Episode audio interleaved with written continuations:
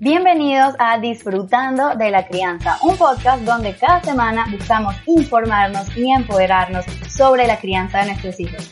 Aquí con mucho cariño les habla mamá Nicole. Hola, hola mamis y papis, bienvenidos una vez más a Disfrutando de la Crianza. Muchísimas gracias por estar aquí y por acompañarme en el episodio 25 de este podcast que me hace súper feliz haber llegado hasta aquí.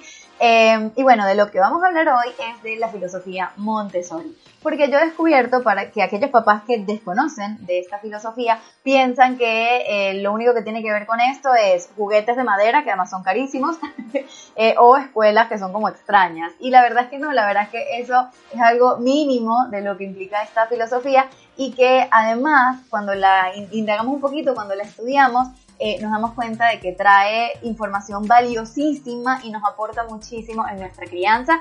Eh, de hecho, yo lo aplico en mi casa eh, de diferentes maneras y eso es lo que les quiero compartir en este podcast porque siento que es una herramienta muy interesante.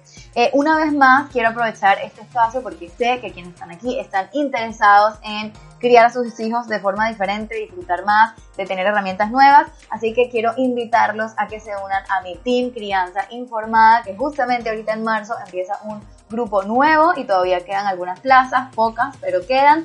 Eh, y para las que no saben lo que es, es un espacio de formación, de acompañamiento y yo diría que de transformación. O sea, que es un espacio donde estamos ahí y nos acompañamos y crecemos y verdaderamente nos convertimos en una mejor versión de nosotros mismos em, y que bueno, y que cada vez nos llenamos de más herramientas para transitar los retos que sabemos que son súper difíciles de la crianza. Pues bueno, toda la información las voy a dejar en un enlace en la descripción de este podcast y pues bueno, de esta manera voy a comenzar con el tema de hoy.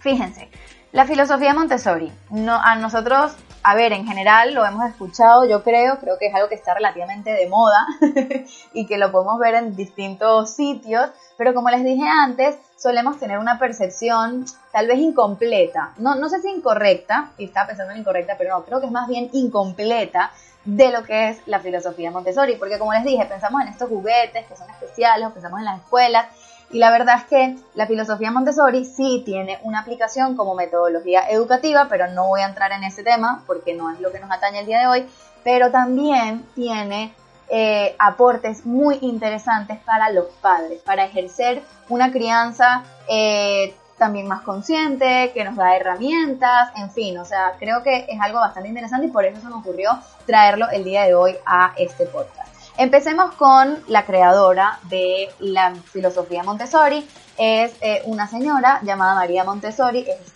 italiana. Y claro, ¿qué pasa con esta señora? Bueno, ella, según investigué, era pedagoga, educadora, psicóloga, médico, o sea, todos los títulos. Y estamos hablando de una señora que se movía en el contexto de inicios de los años 1900. O sea, estamos hablando de una mujer que fue pionera, no solamente en temas educativos, sino en tema de que la mujer verdaderamente empieza a tener impacto en la sociedad. Así que más allá de lo que comparte en su filosofía, creo que es un icono de, eh, de las mujeres que debe ser súper importante. Entonces, explorando un poco sobre la vida de María Montessori, que estuve leyendo un poquito de ella, claro, ella vivió en un contexto histórico que fue, por decirlo en palabras muy simples, complicado, porque ella vivió eh, de forma, digamos, muy cercana la Primera Guerra Mundial. Entonces, claro, de cierta manera, y por lo que estuve leyendo de referencias de ella, como que el hecho de ella vivir una guerra tan fuerte y que además lamentablemente creo que también vivió la Segunda Guerra Mundial, la pobre estuvo en ambos espacios históricos, eh, pero partiendo de esta Primera Guerra Mundial, ella empezó como a generar esa conciencia de la importancia de empezar a criar para la paz. O sea, de que las crianzas de los niños deberían estar enfocadas en fomentar la paz y que desde pequeños, en la medida que nosotros les damos un, digamos, un acompañamiento educativo y les vamos dando ciertas herramientas para la vida que siempre esté enfocado en esto de educar para la paz. Y creo que es un punto de partida muy bonito porque a veces sin darnos cuenta, nosotros como padres, con toda la influencia que tenemos en nuestros hijos, no necesariamente educamos para la paz. O sea, nosotros mismos en nuestro lenguaje, en lo que hacemos, estamos pendientes de lo que hace el otro, de que nuestro hijo sea el mejor en todo, en presionar en distintos aspectos.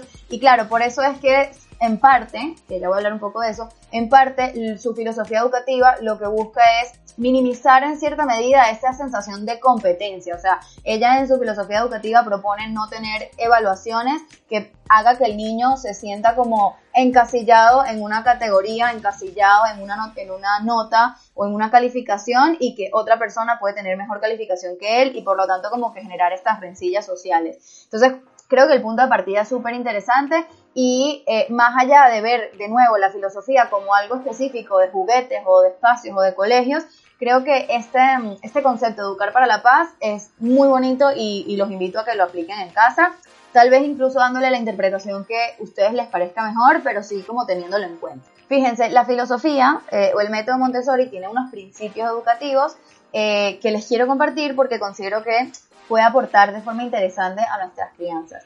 Y también un poco, no solo al ejercer la crianza, sino a entender a nuestros hijos, que creo que eso también es fundamental para disfrutar de, criar. El primer, eh, el primer punto o el primer principio de la filosofía Montessori es que los niños tienen una mente absorbente. ¿Qué quiere decir esto?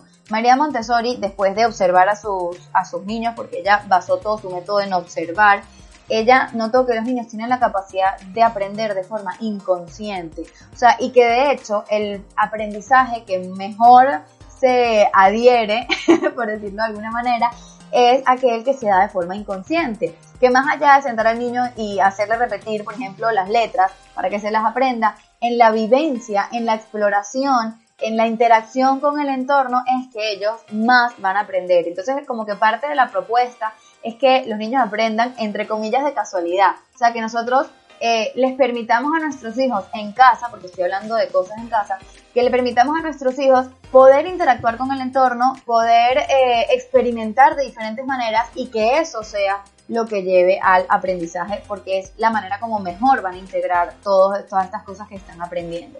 Por otro lado, algo que me encanta, me encanta de la filosofía Montessori, que son los periodos sensibles.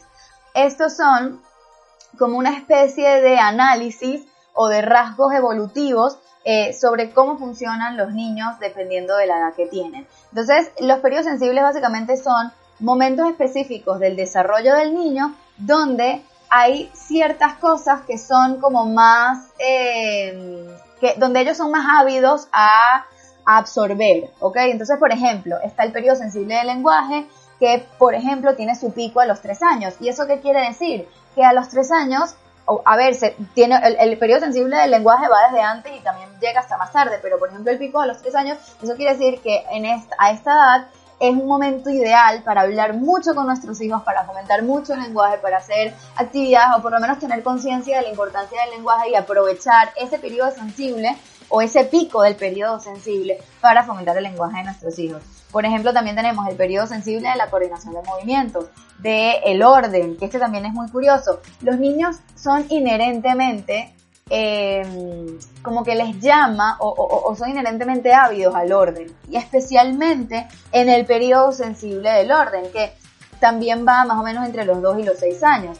Entonces, ¿qué pasa? Que cuando a un niño le cuesta ser ordenado o, o digamos que deja todo tirado, una de las cosas que yo aprendí también estudiando el método Montessori, que no es tanto que el niño tenga el problema, sino que el problema posiblemente sea el ambiente.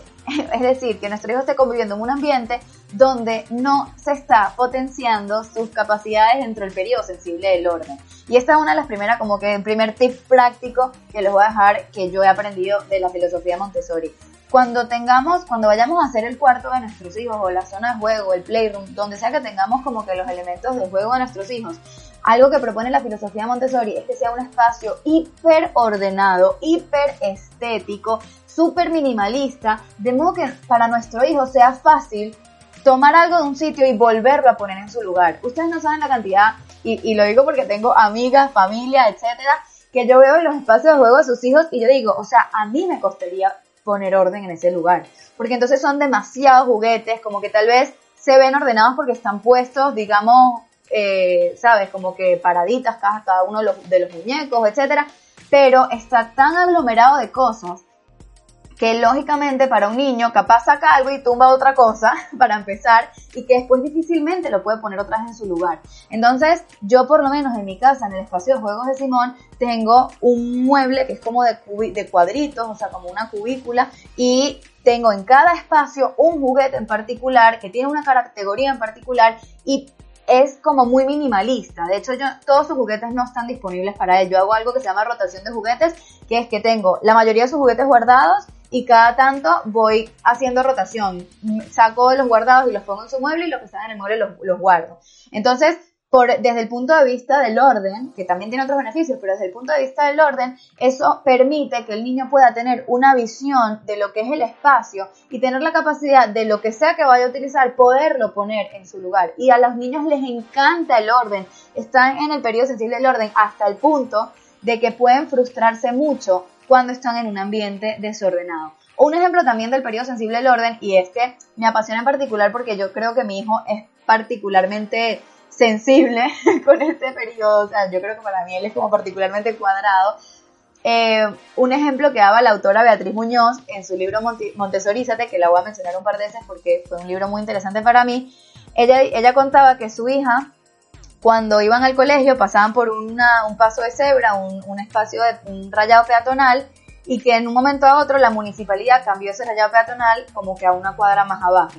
Y que su hija, que estaba en periodo sensible del orden, simplemente no podía tolerar que hayan cambiado el paso peatonal de donde estaba originalmente. Y eso me hizo, me sentí muy identificada porque efectivamente mi hijo también, o sea, mi hijo es de esos que por ejemplo, nosotros hacíamos eh, un acuerdo con una familia amiga de que mi esposo buscaba a, Simón y al amiguito en el colegio y los dejaba en las casas.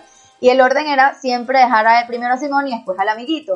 Y un día, por una circunstancia X, que en ese momento Simón tenía tres años, pero ya con cuatro, igual creo que tendría la misma reacción, tuvo que dejar primero al amigo y después a Simón y eso para él fue, o sea, un caos. Es como que, ¿por qué me estás cambiando la rutina? ¿Por qué me estás cambiando el orden? Para él era súper frustrante, precisamente porque está en el periodo del orden. Entonces, eso primero, entender este periodo sensible nos permite ofrecer, o sea, entender que nuestro hijo necesita, necesita un espacio estético, ordenado y minimalista para poder satisfacer esa necesidad de orden que tiene y que para también que nosotros lo podamos fomentar, porque obviamente nosotros queremos hijos ordenados, es el sueño de todo padre, pero además nos ayuda a comprender a nuestros hijos a nuestros hijos cuando ante cualquier circunstancia algo cambia de su rutina o algo cambia de su orden interno, cuando les genera frustración y nosotros no entendemos por qué exageran, no es que están exagerando, es que en verdad para ellos el tema de romper el orden es complicado. Después tenemos, por ejemplo, el periodo sensible, donde se agudizan los sentidos, que también conocer y trabajar este periodo sensible permite que el niño, o, aprovechamos ese momento en el que el niño es capaz de eh, reconocer los colores, reconocer las formas, de identificar diferentes texturas, etcétera. También tenemos el periodo sensible eh, del comportamiento social, que explican que empieza más o menos a partir de los dos años.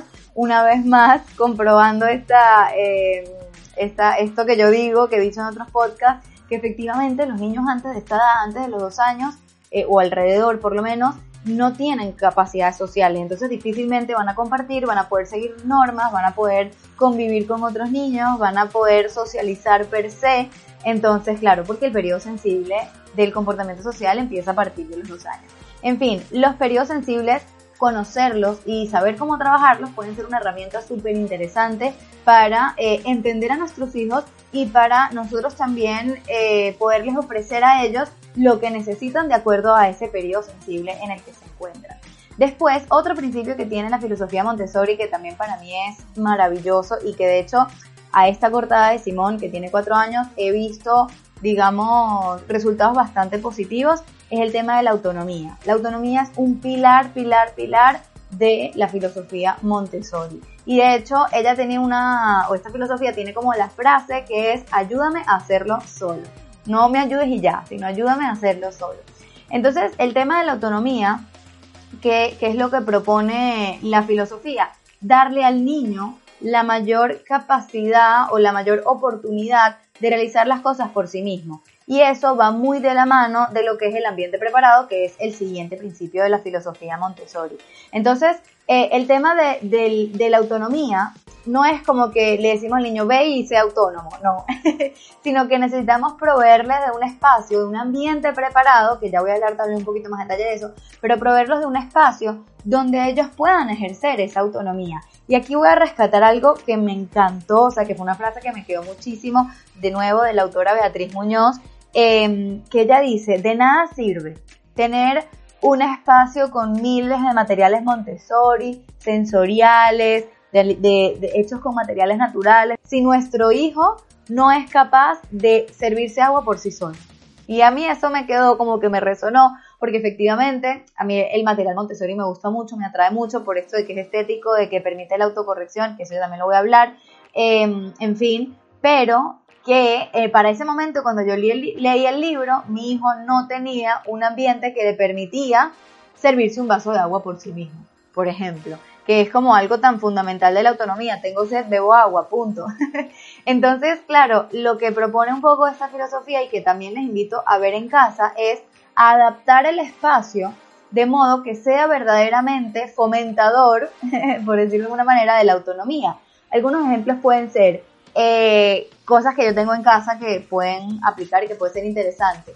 Yo tengo un closet, el, eh, toda la ropa de Simón está a su alcance por completo. Tengo una cómoda con unas gavetas o unos cajones donde tiene su ropa y él puede perfectamente abrir, cerrar, sacar lo que le da la gana.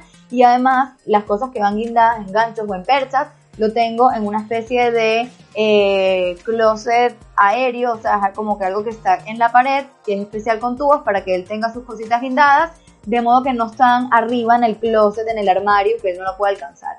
Entonces, por ejemplo, él tiene acceso directo a su ropa. En, diferentes espacios de la casa tengo banquitos donde él se pueda, donde él se pueda eh, parar para cepillarse los dientes, para alcanzar las distintas cosas, etc. Eh, tiene su espacio, una bandejita con una jarra de agua, con su vaso, de modo que si él quiere puede servirse agua. Y de hecho, si quiere agua fría, en el congelador tengo la bandeja de hielo a su alcance, lo más bajito del congelador. Es decir, son pequeñas cosas que van a permitir al niño ser autosuficiente. Por ejemplo, él va al baño y tiene su reductor al lado del, inodoro, aparte tiene su banquito, o sea, tiene todo, como que todo súper organizado en el sitio adecuado para que él solo pueda ir haciendo las cosas. Entonces, además de tener un ambiente que le permita la autonomía, también nosotros como padres permitirles practicar y permitirles equivocarse para fomentar la autonomía porque también es muy común que entre que estamos apurados, entre que, eh, no sé, a veces nos desesperamos un poco, en vez de dejar que el niño practique y se dé golpes, poniéndose, por ejemplo, amarrándose los botones de la camisa, nosotros vamos y se lo hacemos nosotros. O amarrándose las trenzas de los zapatos, vamos y se lo hacemos nosotros. Entonces son esas pequeñas cosas donde Tal vez sí, nuestro hijo no lo puede hacer por sí mismo, obviamente tenemos que tener en cuenta sus capacidades, pero no se trata de hacerlo nosotros, sino de ayudarlo a que lo haga solo. Y yo creo que el tema de la autonomía em, es algo que a los niños en general les da demasiado empoderamiento, les da demasiada seguridad en sí mismos y que además para mí es un vehículo con el cual los niños son más propensos a aprender y son más propensos a explorar y son más propensos a atreverse a salir de su zona de confort en la medida que se sientan autónomos. Por eso los invito a que de verdad se lo planteen como, como digamos, un objetivo de la crianza. Porque todos queremos que nuestros hijos sean independientes y pensamos que, bueno, que es ponerlos a dormir solos o que es no darles tanta teta o estas típicas cosas sociales, pero no, verdaderamente lo que nos lleva más a, la, a la verdadera autonomía es ofrecer el espacio adecuado y darle la oportunidad a nuestro hijo de probar, de equivocarse, de servirse leche solo y que sí va a derramarla y después que limpie la leche que derramó, en fin, o sea, que le permitamos hacer cosas. Después, y un poquito continuando también, está el tema del ambiente preparado. Un ambiente preparado, que lo he mencionado muchísimo, es un espacio en el que está, o sea, un espacio pensado para el niño. No solamente en que fomente la autonomía, sino además que sea seguro y que lo invite a la exploración. ¿ok? Y por eso es que también eh, el ambiente preparado necesita, o por lo, por lo menos lo que plantea, es que sea muy estético, muy ordenado y muy minimalista. De modo que las cosas estén expuestas de una manera que al niño le provoque interactuar. A veces, no sé si les ha pasado que, por ejemplo, tienen el armario o tienen la ropa desordenada y es como que ni les provoca buscar algo ahí, porque, o sea, nada más en pensar en sacar una prenda ya es como que no quiero. Eso es lo que precisamente debemos evitar en, las pertenencias a nuestros hijos. La idea es que todo esté tan concentrado, tan pequeño, o sea, tan bien ordenado y tan delimitado que nuestro hijo se sienta con ganas de acercarse a ese espacio y también que tenga la capacidad de volverlo a poner en su lugar. Entonces es un ambiente donde, donde el niño se le presentan materiales o juguetes que son aptos para su edad, están expuestos de una manera que está, digamos, ordenada, eh, que le permite, de nuevo, como que satisfacer esa necesidad específica del periodo del orden eh, y que además es seguro. Entonces, em, algo que por lo menos a mí y con respecto al ambiente preparado me ha permitido, eh, o por lo menos yo, he notado yo que mis hijos son súper dados a explorar y, y, dados a, como que a estar tranquilos y, de tal vez incluso jugar en solitario, cosa que considero que es bastante interesante y que también tienen un juego libre como bastante sano, es que el ambiente de mi casa es bastante preparado. O sea, mis hijos pueden deambular por mi casa sin que haya por lo menos demasiados peligros inminentes, sino que todo está, o sea, todo lo que puede estar a su alcance son cosas que son eh, perfectas para que ellos manipulen, incluso en la cocina, incluso en mi habitación, incluso en espacios donde no son propios de ellos, ellos tienen espacio, digamos, de libertad y yo por lo menos he visto muchísimos beneficios con eso. Después también tenemos la autoeducación, que es otra, otro principio del ambiente Montessori, eh, de la filosofía Montessori, perdón, que es, claro, todos estos juegos Montessori, que yo entiendo que usualmente son costosos, em, tienen un propósito particular y es que son eh, juegos eh, o, materiales que se prestan a que el niño se pueda dar cuenta por sí mismo cuando no está haciendo bien las cosas.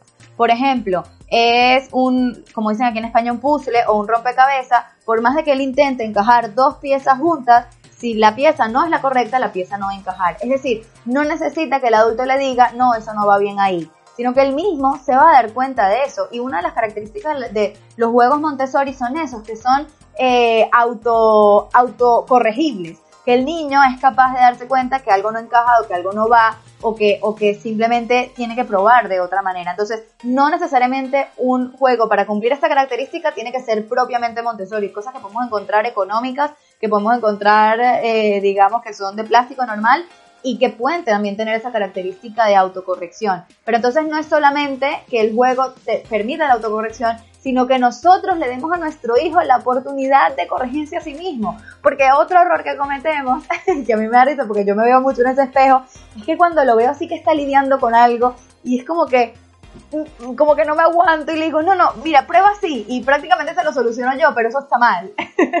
eso deberíamos tratar en lo posible de evitarlo, aunque es desesperante verlo tratando de encajar la pieza y es como que si la pusiera tan solo un poquito más diagonal entraría, pero no, la idea es que ellos sean capaces de darse cuenta de eso y de darse cuenta de cómo tienen que entrar. Por un juego muy típico de autocorrección que a mí me encanta, que para bebés es genial, es este donde, eh, no sé, tienes una, no sé, una caja o algo con figuritas de estrella, de círculo, de, de cuadrado, del triángulo y tienes las piezas que encajan. Entonces, claro, cuando el bebé trata de meter el triángulo en el círculo, obviamente no, no, no lo logra. Entonces vamos nosotros y decimos, no, por aquí.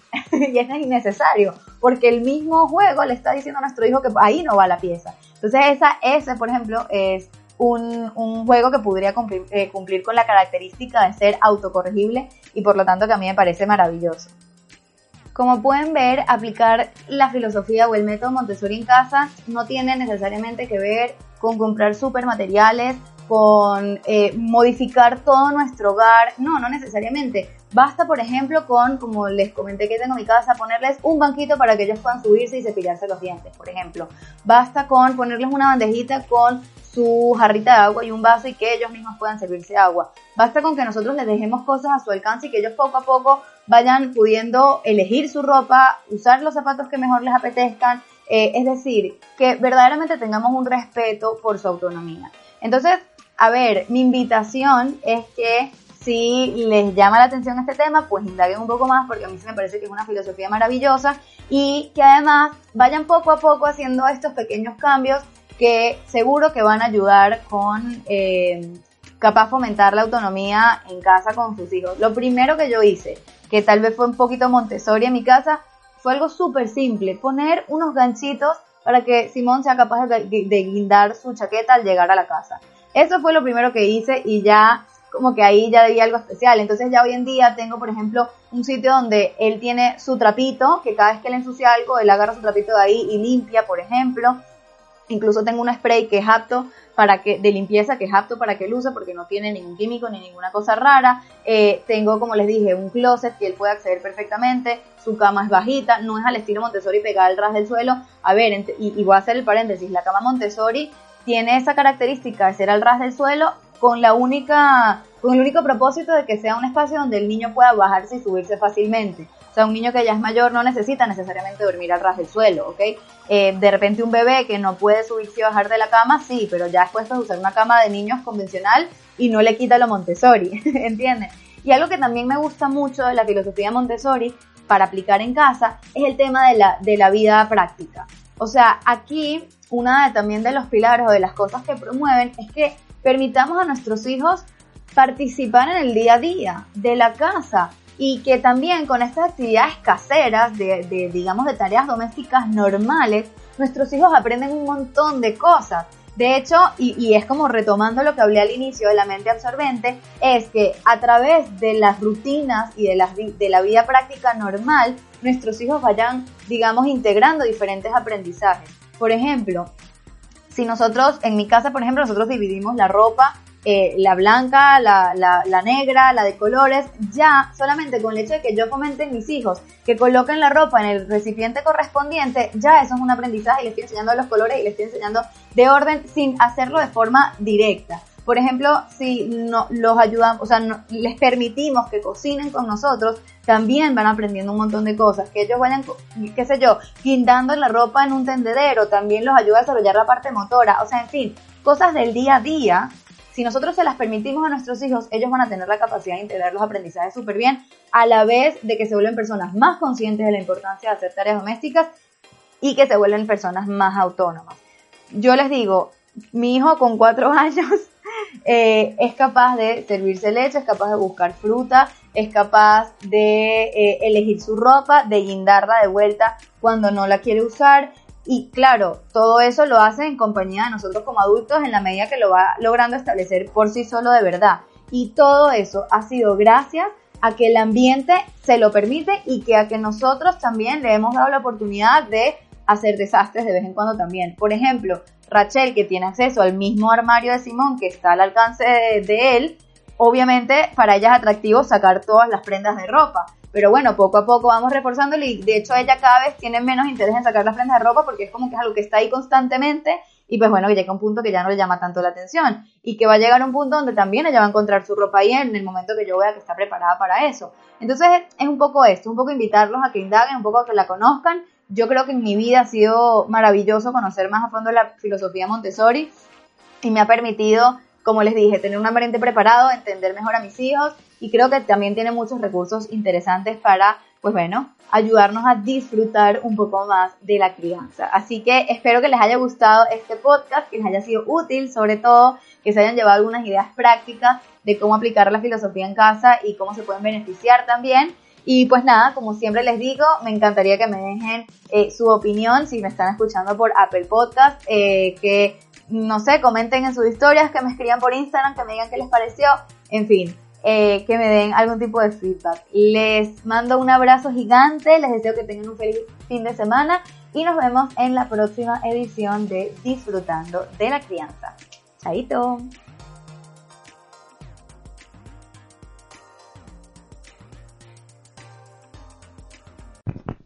Di chao. Chao. ¿Queda bien? Y esto fue todo por hoy en Disfrutando de la Crianza. Si te gustó, no olvides suscribirte y por favor de invitar a otros padres a disfrutar del poder de criar con decisión.